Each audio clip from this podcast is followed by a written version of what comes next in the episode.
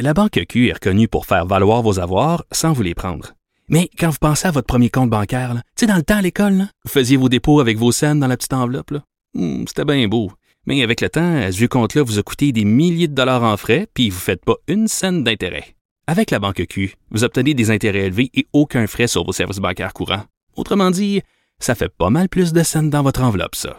Banque Q. Faites valoir vos avoirs. Visitez banqueq.ca pour en savoir plus. Le retour de Mario Dumont, le seul ancien politicien qui ne vous sortira jamais de cassette. Mario Dumont et Vincent Dessureau. Jusqu'à 17. Cube Radio. Et c'est l'heure de la chronique de Lise Ravary. Bonjour Lise. Bonjour Mario. Bon, je viens de parler avec le, le futur adversaire de Ken Pereira, mais euh, on, on se parle d'un autre angle de cet événement aujourd'hui, Monsieur euh, Monsieur Bernier, qui annonçait des candidats, mais qui a aussi été interrogé en relation avec ce qui se passe aux États-Unis, qui a aussi été interrogé sur l'avortement et qui a peut-être surpris tout le monde par ses réponses, hein? Un peu, hein? Euh, surtout que on vient tout juste de passer le, le psychodrame en Alabama, puis je dis pas ça là avec ironie là. Euh, puis quelques jours après, euh, bang, notre ami euh, Maxime, euh, Mad Max. Mais ça m'a étonné Euh, parce que sur les questions, j'ai- j'ai- de- qui est à droite et qui est très à droite économique, oui, mais, Oui, mais c'est sur les questions sociales, les, les droits des gays, il me semble que c'est- j'y ai jamais allé sur ce terrain-là. Puis là, ben, Non? L'avortement, il dit n'importe quel député pourrait soumettre un nouveau projet de loi sur l'avortement. Lui, il dit même pas comment il voterait. Euh, Il dit même pas la position de son parti parce que son parti n'en aura pas. Alors c'est ça. la position du parti, c'est que tout député pourrait soumettre n'importe quoi. C'est ça. Dans, Exactement. dans un sens ou dans l'autre, c'est toute une position. C'est ça, exactement. Moi, j'avais toujours vu Maxime Bernier comme euh, euh, tout d'abord comme un beauceron, dans, dans le bon sens, je veux dire, euh, le gars énergique euh, qui veut faire des choses. Hein, euh, donc, c'est c'est pas là qu'on se regarde le plus dans le miroir en Beauce, on a tendance à agir, mais ça a toujours été un libertarien économique.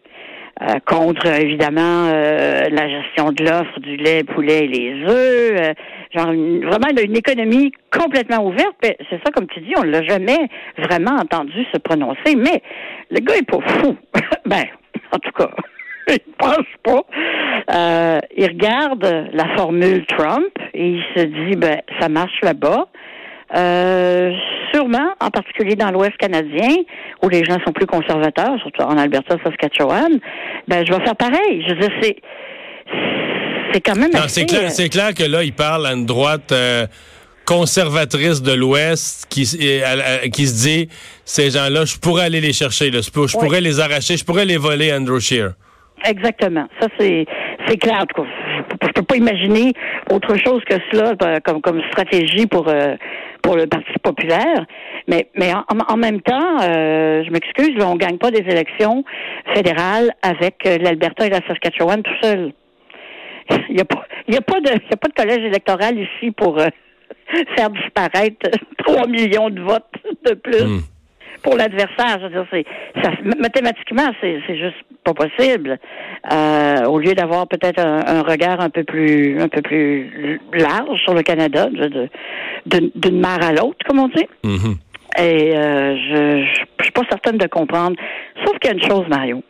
Au Canada, on a une particularité, on en- je pense qu'on en a déjà parlé, il y a une particularité euh, qui est partagée avec très, très, très peu de pays dans le monde.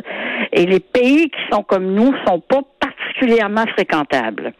Et je parle du fait que nous n'avons aucune législation euh, sur l'avortement. L'avortement n'est pas légal ou illégal.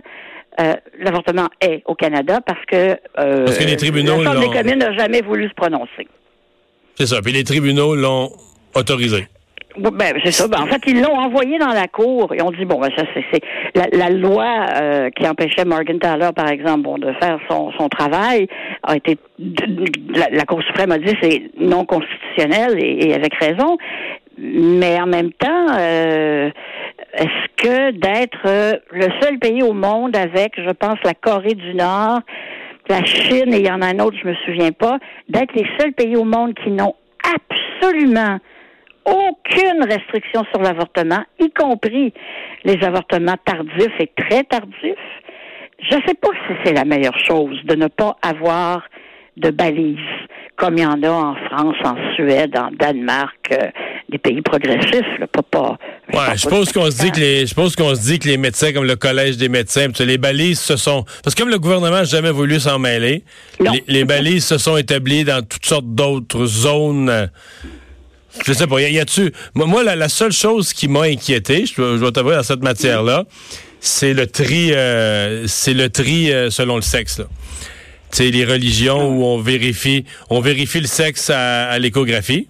Oui, ben, Et, et si l'enfant est pas du bon sexe, mais là, donc ça, j'aime vraiment pas ça. Ça me fatigue vraiment là. Moi, j'ai jamais réussi à comprendre comment fait que les féministes euh, défendent une situation dans laquelle qui n'existe que pour se débarrasser des enfants femelles.